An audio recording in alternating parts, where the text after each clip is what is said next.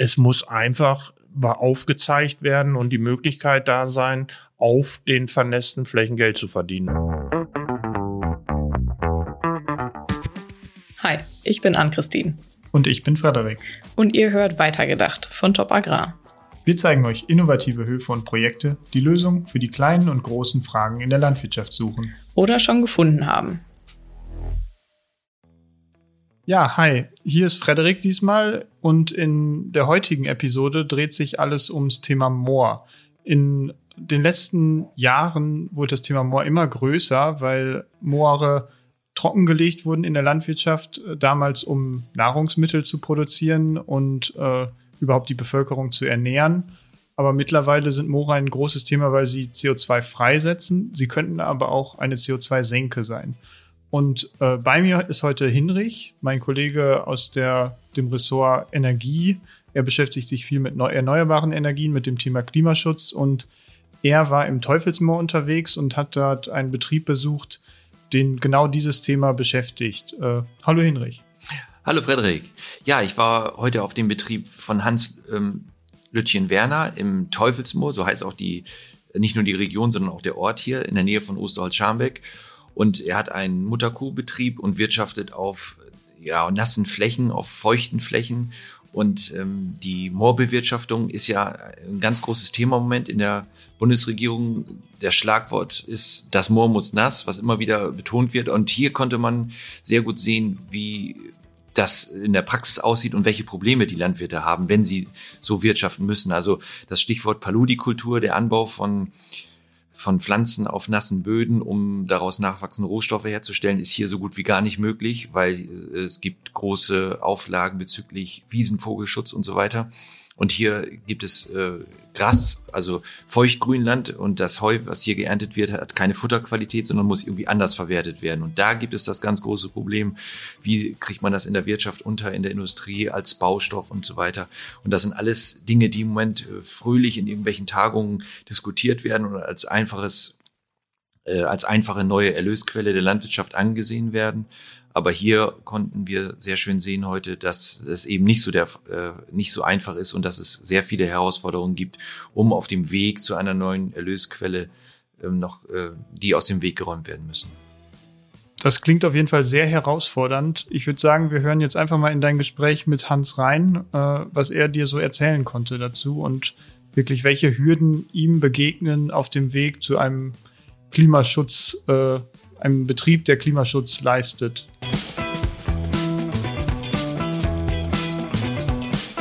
Bevor es mit der Folge weitergeht, möchten wir uns noch bei unserem Sponsor BASF bedanken.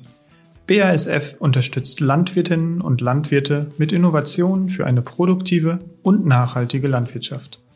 Und jetzt geht's auch schon weiter mit dem Podcast. Ja, wir sind hier auf dem Betrieb von Hans Lütchen Wellner, mitten im Teufelsmoor.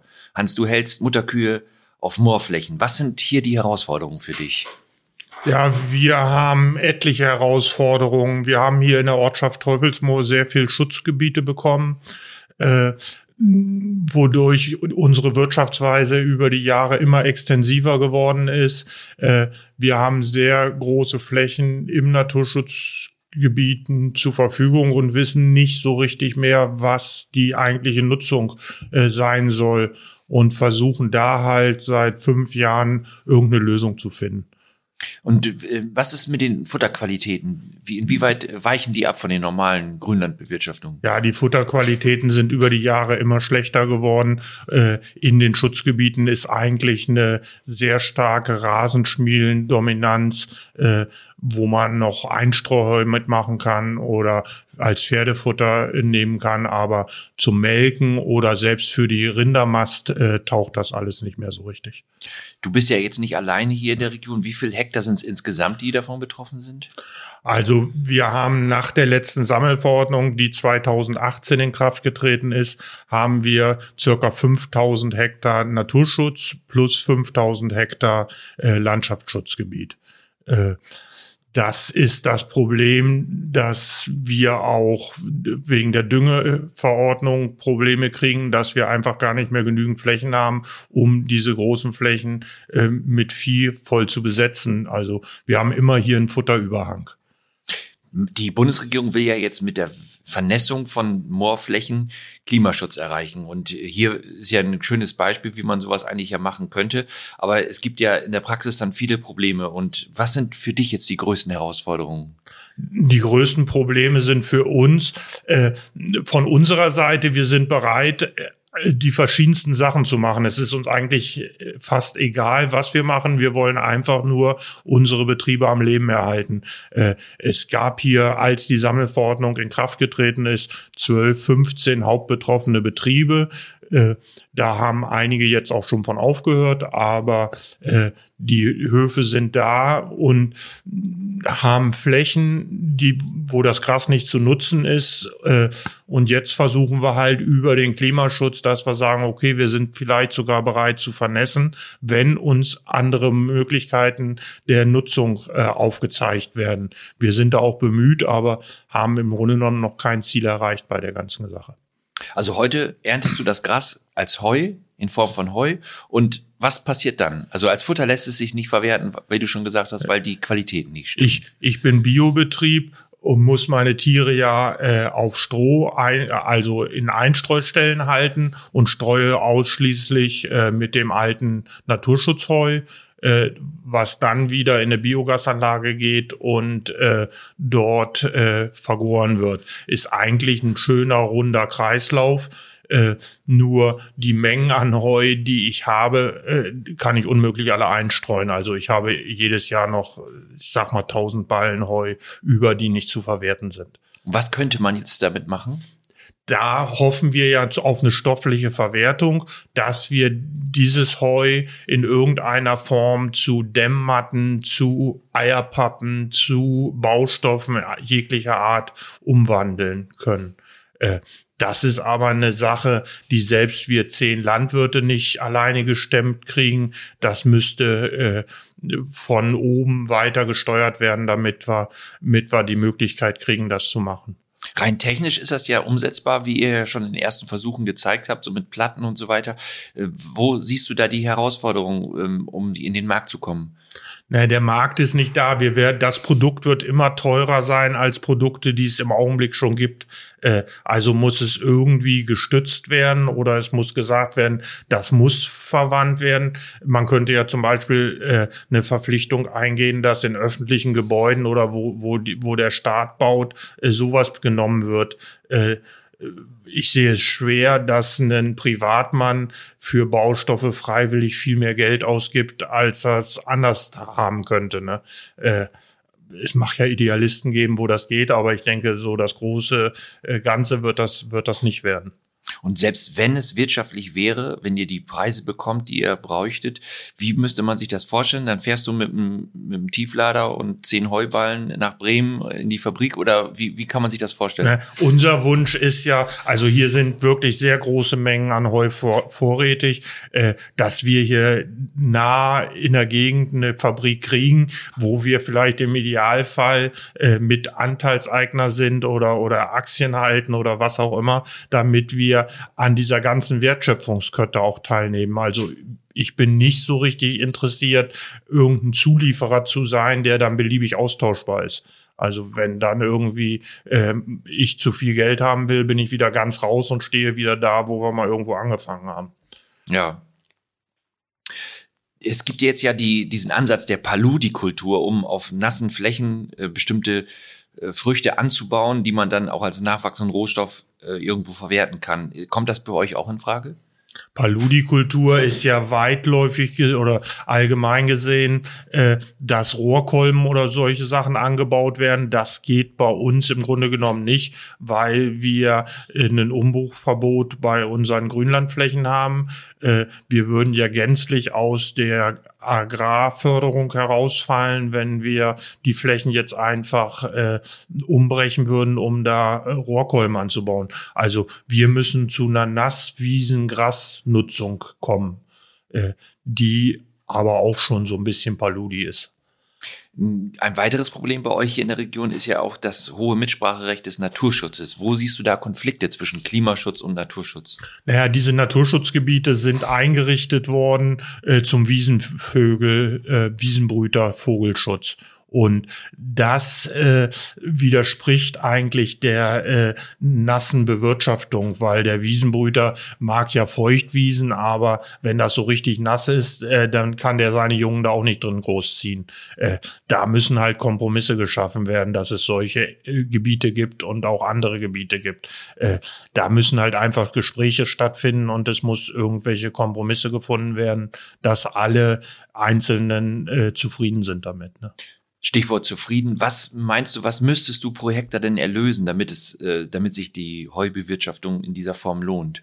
Es ist immer schwer an Geld festzumachen. Vor Jahren haben die Milchbauern gesagt, wir brauchen 40 Cent Milchgeld. Äh, da würden sie heute alle pleite sein. Jetzt haben sie im Augenblick 60 Cent, sind sie, glaube ich, äh, relativ zufrieden mit. Es hängt ja auch daran, wie die anderen Kosten sind. Äh, wir haben die Jahre pelletiert. Das Pelletieren hat kostet pro Tonne 150 Euro. Das ist jetzt auch schon wesentlich teurer, weil da sehr viel Diesel bei verbraucht wird. Äh, ich würde da nicht unbedingt eine Zahl sagen, aber wir müssen auf einen Flächenumsatz von annähernd 1000 Euro kommen, damit die Sache, die Sache äh, im Augenblick rentabel ist. Wie viel Tonnen erntet ihr dann pro Hektar? Fünf Tonnen, sechs Tonnen. Ja, und das ist ja schon erheblich weniger als bei normalen. Das ist weniger als, weil wir nicht so viele Schnitte machen können, weil der erste Schnitt wegen den äh, Vogelschutz relativ spät ist, äh, sind hier äh, äh, geringere Erträge einfach. Ne? Du hast vorhin das Stichwort Biogas genannt, dass der Mist, den du jetzt praktisch in deinem, in deinem Stall für die, für die Rinder hast, dass der in die Biogasanlage geht. Jetzt wäre rein theoretisch ja auch denkbar, dass man das Gras siliert und dann in die Biogasanlage bringt. Aber da gibt's hier auch Schwierigkeiten, oder? Da gibt's auch Schwierigkeiten. Also die Wahl der Mittel ist hier eigentlich eine Rundballenpresse mit möglichst leichter Technik auf den Böden. Also es sind sehr viele Wiesen in den äh, feuchteren Ecken, die mit dem Ladewagen nicht zu befahren sind. Äh, es gibt natürlich Spezialtechnik, auch wenn man es häckseln würde und dann silieren mit Raupenfahrwerken oder so. Aber das macht die Sache auch relativ teuer. Ne? Und ein weiteres Problem ist ja auch der späte erste Schnitttermin, oder? Der späte erste Schnitttermin ist natürlich, äh, steht dem Silieren entgegen. Äh, das ist ja komplett verholzt. Äh, da macht das Silieren auch nicht so richtig Sinn. Also Heu, man weiß auch ja nicht, wir haben auch ja mit vernässten Wiesen so nicht die Erfahrung, äh, ist überhaupt noch eine Heuwerbung möglich oder ist das das ganze Jahr so nass, äh, dass, dass kein Heu mehr machbar ist? Äh, das sind alles Sachen, die ausprobiert werden müssen. Äh, ich kann nur sagen, dass wir dazu bereit sind, es auszuprobieren, wenn uns irgendwie Möglichkeiten gegeben werden, äh, da nachher auch äh, irgendeine Wertschöpfung zu haben. Wertschöpfung wäre ja auch denkbar, zum Beispiel über Photovoltaik, was ja auch von der Bundesregierung angedacht ist, sogenanntes Moor-PV, also dass man Freiflächenanlagen im Moor aufbaut. Ist das hier auch eine Lösung? Äh, es wäre eine gute Frage an unsere untere Naturschutzbehörde. Also ich denke nicht, dass äh, wir hier großflächig Freiflächen Photovoltaik kriegen. Äh, da äh, werden wir nicht mit durchkommen. Wie ist es denn überhaupt äh, von der Technik her? Wir rammen dann ja bestimmte Gestelle in die, in die Erde. Ist das so einfach äh, möglich in, auf nassen Böden? Äh, möglich ist das. Äh, wir dürfen natürlich nicht diese wasserundurchlässigen äh, Schichten durchbrechen. Äh, dann äh, zerstören wir ja im Grunde genommen diesen Wannencharakter, den diese Moorfläche hat. dann wird das hier eher noch trockener, als es jetzt schon ist. Weil, weil das Wasser dann nach unten weg kann. Ne? Im Augenblick ist es ja so, dass in diesen Moorschichten wasserundurchlässige Schichten sind, die das äh, Wasser zurückstauen. Dadurch hat sich das Moor ja eigentlich nur mal gebildet. Ne? Ja. Ähm, und du hast gesagt, das wäre äh, interessant für dich. Warum wäre jetzt äh, eine Photovoltaikanlage interessant? Naja, weil wir brauchen ja irgendeine Grundwertschöpfung, dass, dass wir erstmal eine Sicherheit haben, dass die Betriebe existieren können. Und wenn man dann auf einer gewissen Hektarzahl schon mal weiß, dass da jedes Jahr sicher Geld kommt über Verträge, äh, dann wäre das ja schon sehr gut für uns. Ne? Hm. Ähm, ein weiteres Problem, ähm, ist, äh, dass ja die Aufwüchse jedes Jahr unterschiedliche Qualitäten haben. Wird das von der Industrie eventuell irgendwie ähm, ja mit mit Abschlägen ähm, irgendwann beauftragt werden, beaufschlagt werden oder so? Oder äh, wie kriegt man dieses Problem in den Griff? Das ist natürlich sehr schwer. Wir können ja nie garantieren, wie das Heu ist. Wir können sagen, okay, wir liefern nur mit einem gewissen Feuchtigkeitsgehalt 14 Prozent, 12 Prozent, 10 Prozent äh, an aber äh, wie wieder die einzelne Graszusammensetzung ist, da äh, haben wir aufgrund der Naturschutzgebiete keinen Einfluss drauf. Wir dürfen da ja nichts nachsehen oder irgendwas verändern. Äh, da müsste von Seiten der Industrie eine gewisse Toleranz sein, äh, sonst äh, kriegen wir da kein Geschäft draus gemacht, denke ich. Hm. Dann hast du ähm, äh, ein Förderprogramm jetzt ähm, angefangen, Moorschonenden Grabeneinstau. Wie muss man sich das vorstellen? Wird da irgendwie der Graben zugemacht und es kommt das Wasser oder wie? Hm. Ja. Da, da ist im Rahmen der Agrarumweltmaßnahmen für nächstes Jahr angeboten, äh, dass man halt seine äh, äh Gräben aufstaut bis 20 Zentimeter unter Oberkante Flur äh, und ich mache das jetzt mal auf 20 Hektar, um einfach auszuprobieren. Äh, der, der Förderzeitraum läuft über fünf Jahre. Ob sich da die Grasnarbe, ob sich die ganze Bewirtschaftung verändert, ob meine Kühe da auf den Flächen noch weiden können oder ob es zu nass ist, das ist von meiner Seite einfach ein Test. Hm wenn wir jetzt nochmal in Richtung Klimaschutz denken, wäre ja auch eine Erlösoption jetzt nicht nur ein Fördermittel wie jetzt diese Agrarumweltmaßnahme, sondern zum Beispiel äh, der Verkauf von CO2-Zertifikaten oder More Futures oder andere äh, Erlöse aus diesem Markt. Siehst du da auch Chancen? Das wäre eine Riesenchance. Äh, wir haben mit großen äh, Industriebetrieben schon, die ein Interesse am Moor hätten, aber eigentlich nur am Moor, damit sie äh, Zertifikate bekommen, um halt irgendwelche Sachen herzustellen zu können, zukünftig auch, wo, wo sie halt irgendeine Kompensation haben müssen was uns fehlt, ist ja einfach, dass Geld hier in die Region reinfließt, damit wir irgendwas bauen, machen, verändern können. Äh, da wäre die Möglichkeit, aber diese Zertifikate, die sind noch sehr, sehr weit weg. Also die liegen, glaube ich, in Händen der Landesforsten. Äh, aber äh, ich habe nicht gehört, dass sich da in nächster Zeit irgendwas bewegt. Schle Schleswig-Holstein hat da wohl ein bisschen Zertifikate in ihren Moorgebieten gehabt, aber die sind, glaube ich, alle ausgegeben.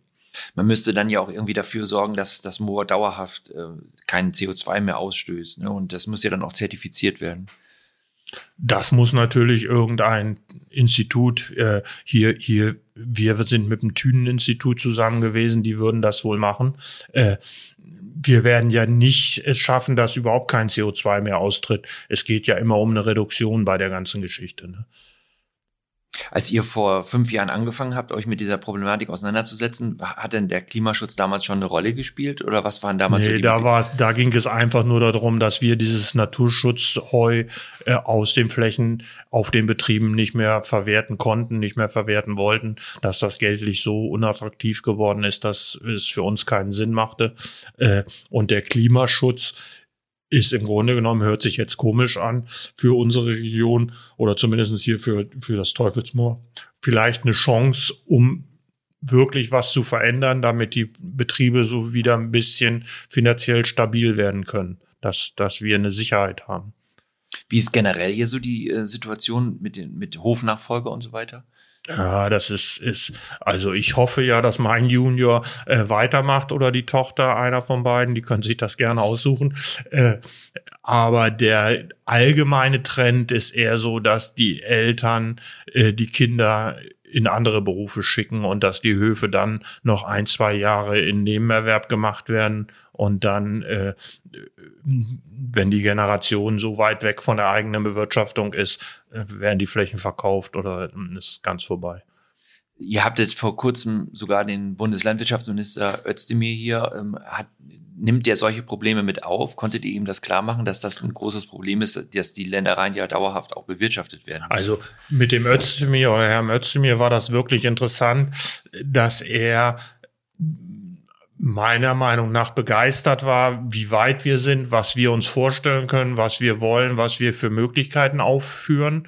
Äh, Jetzt müsste nur der Schritt kommen. Er hat uns auch zugesagt, dass er uns weiterhin unterstützt. Aber die Politik ist jetzt dran, um die Sache auf den Weg zu bringen und auch so dass wir da nachher mit leben können. Was wir nicht brauchen, sind immer neue Auflagen und immer neue äh, äh, Vorschriften, wie wir uns zu verhalten haben. Es muss ja irgendwie so sein, dass wir sinnvoll wirtschaften können und dass ich meinen Betrieb meinen Kindern mit gutem Gewissen überschreibe und nicht das Gefühl habe, äh, dass ich die in, ins Elend gestürzt habe. Also das möchte ich auch nicht unbedingt. Auf der anderen Seite möchte ich auch nicht der Letzte sein, der hier gewirtschaftet hat auf dem Hof.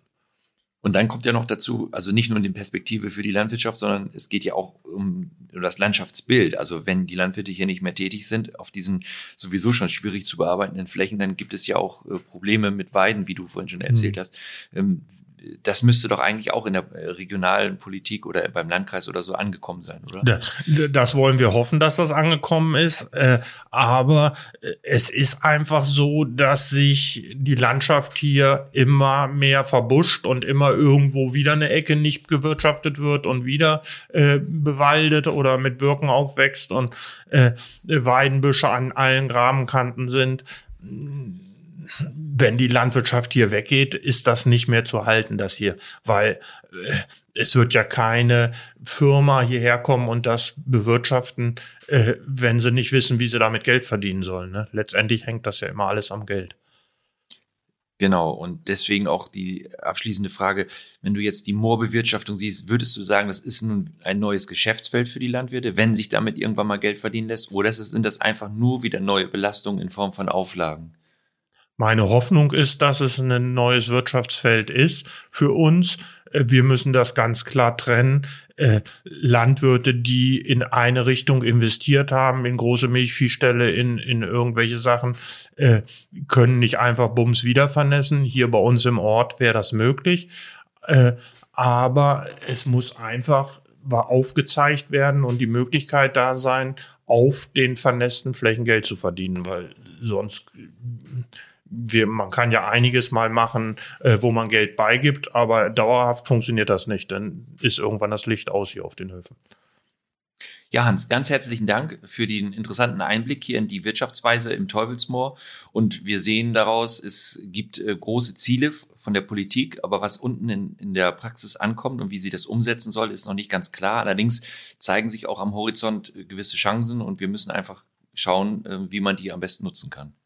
Ja, ich bedanke mich auch. Äh, hat mir Spaß gemacht. Äh, für uns ist es ja wichtig, dass unsere Probleme in der Öffentlichkeit kommen.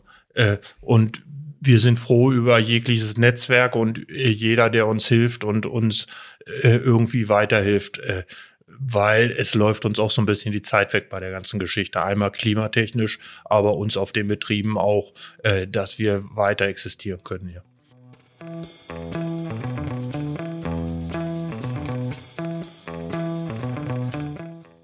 Also ich würde sagen, ich stimme dir voll und ganz zu, was du am Anfang gesagt hast, dass da eine Menge Herausforderungen noch auf uns warten. Äh, wie ist denn dein Fazit nach dem Interview mit Hans?